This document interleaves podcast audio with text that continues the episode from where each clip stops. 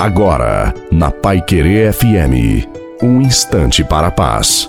Boa noite a você, boa noite também à sua família. Coloque a água para ser abençoada no final da reflexão. Não supervalorize os seus problemas.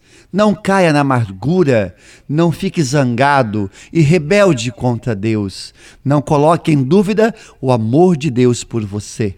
Quando começamos a buscar a providência divina, queremos que as nossas orações sejam atendidas imediatamente. Não é bem assim.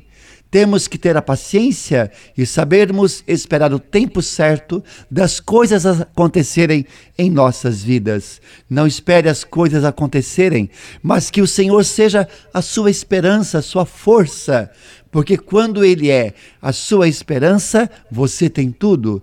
Creia que na hora certa Deus vai fazer e a graça vai chegar.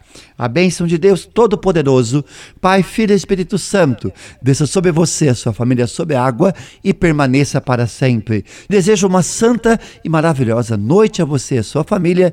Fiquem com Deus.